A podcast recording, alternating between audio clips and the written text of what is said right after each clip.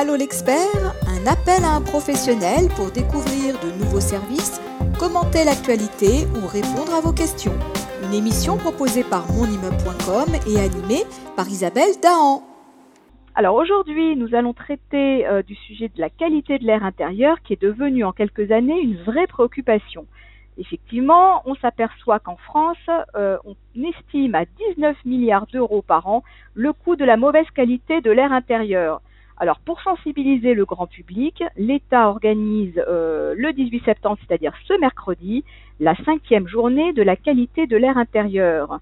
Et euh, pour nous parler de ce sujet et surtout pour nous répondre euh, sur la question que tout le monde se pose, que peut-on faire pour améliorer la qualité de l'air dans son logement, nous recevons Yannick Enouche, qui est PDG d'Exim et qui est l'expert de ces questions. Bonjour Yannick. Bonjour.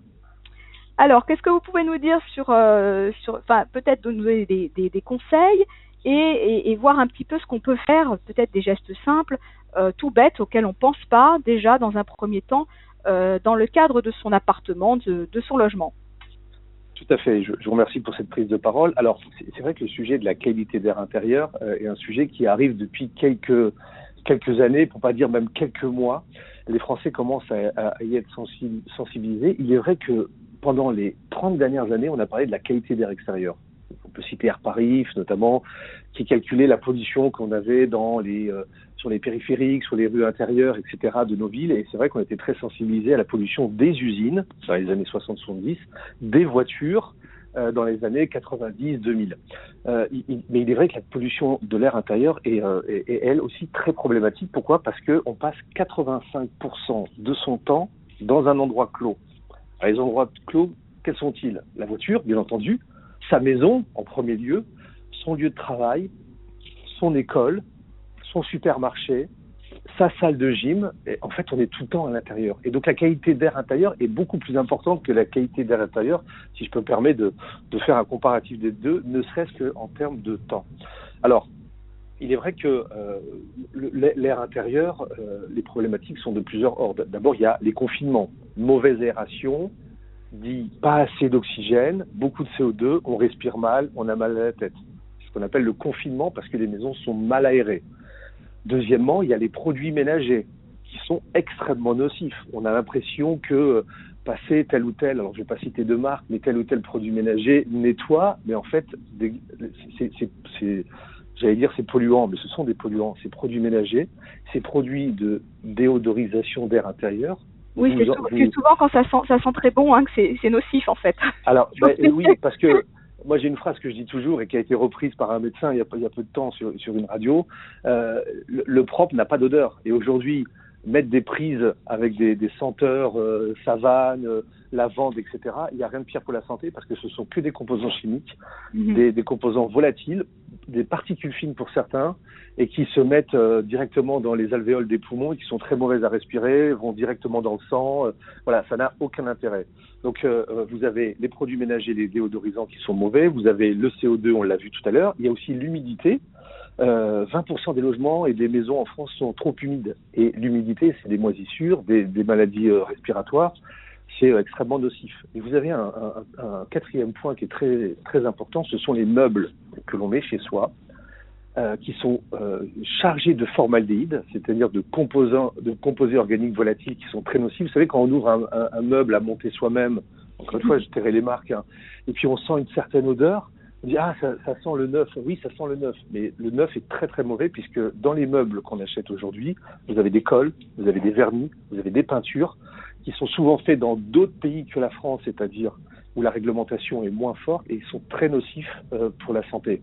Et d'ailleurs, quand vous allez, et là je peux les citer, puisque les, les marques euh, type Leroy Merlin, Castorama qui vendent des produits euh, de peinture, de décoration intérieure, ils ont un petit ranking sur tous les pots, A, B, C, euh, et puis euh, A, euh, A, B, C, et, qui vous donne la, la, la, teneur en toxicité. Et donc c'est très important quand vous allez chercher une peinture, une colle ou un, un, un objet de bricolage de voir s'il est volatile ou non. Voilà. Euh, donc on s'aperçoit. Justement, Yannick, est-ce qu'il y, est qu y, a un étiquetage spécifique juste pour, pour, se, pour savoir euh, ce qu'on achète? Parce que aujourd'hui sur les produits euh, les produits de bricolage c'est obligatoire. C'est-à-dire vous allez demain dans une enseigne de bricolage, tous les pots tous les pots de peinture, de vernis, etc. ont un ranking et je vous invite à, choisir bien entendu les A, A+. Donc ceux qui sont ceux avec des composants naturels ou qui ne sont pas émissifs.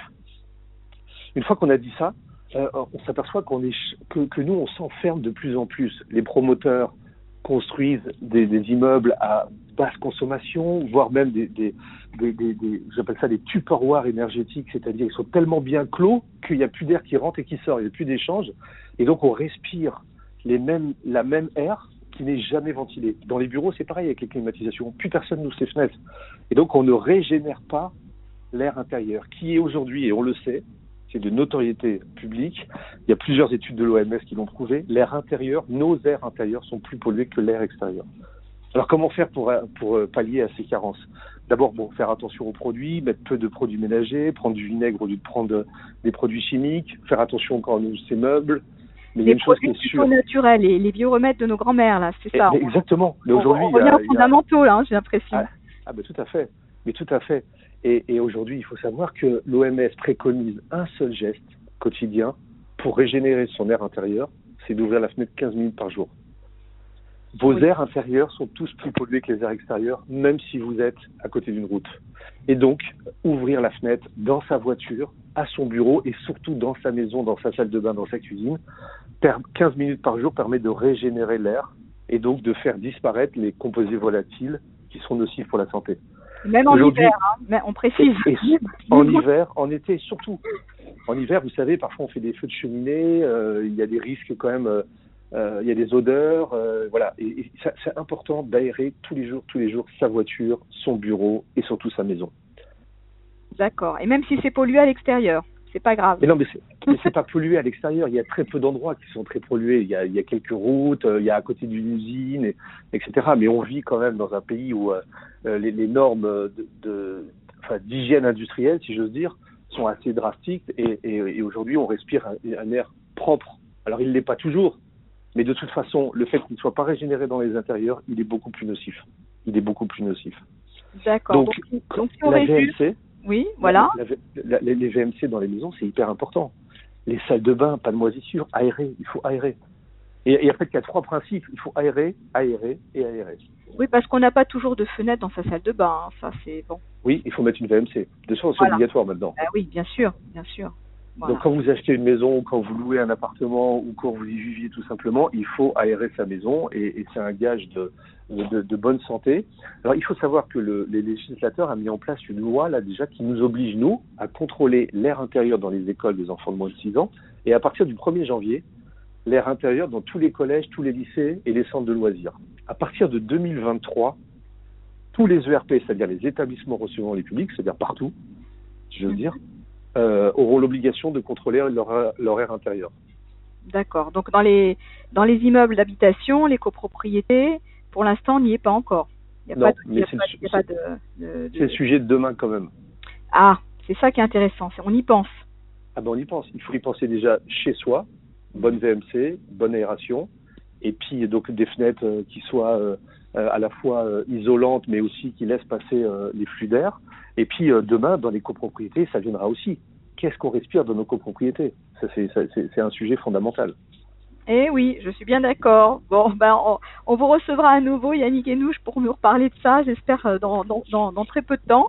Et en tout cas, on, vous incite tous à, regarder un petit peu ce qui va se passer mercredi pour cette journée de la qualité de l'air intérieur. Donc nous, on va suivre ça aussi, euh, parce que je pense que c'est intéressant de s'informer et de et surtout de, de, voilà de tenir compte de ces très bons conseils euh, qu'on a pu vous, vous donner aujourd'hui et que, et que Yannick Enouche a, a, bien voulu euh, euh, nous, nous, nous, nous, transmettre ce matin.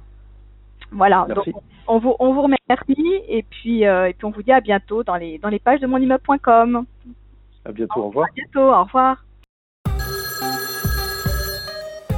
Allô l'expert, un appel à un professionnel pour découvrir de nouveaux services, commenter l'actualité ou répondre à vos questions une émission proposée par monimmeuble.com et animée par Isabelle Dahan.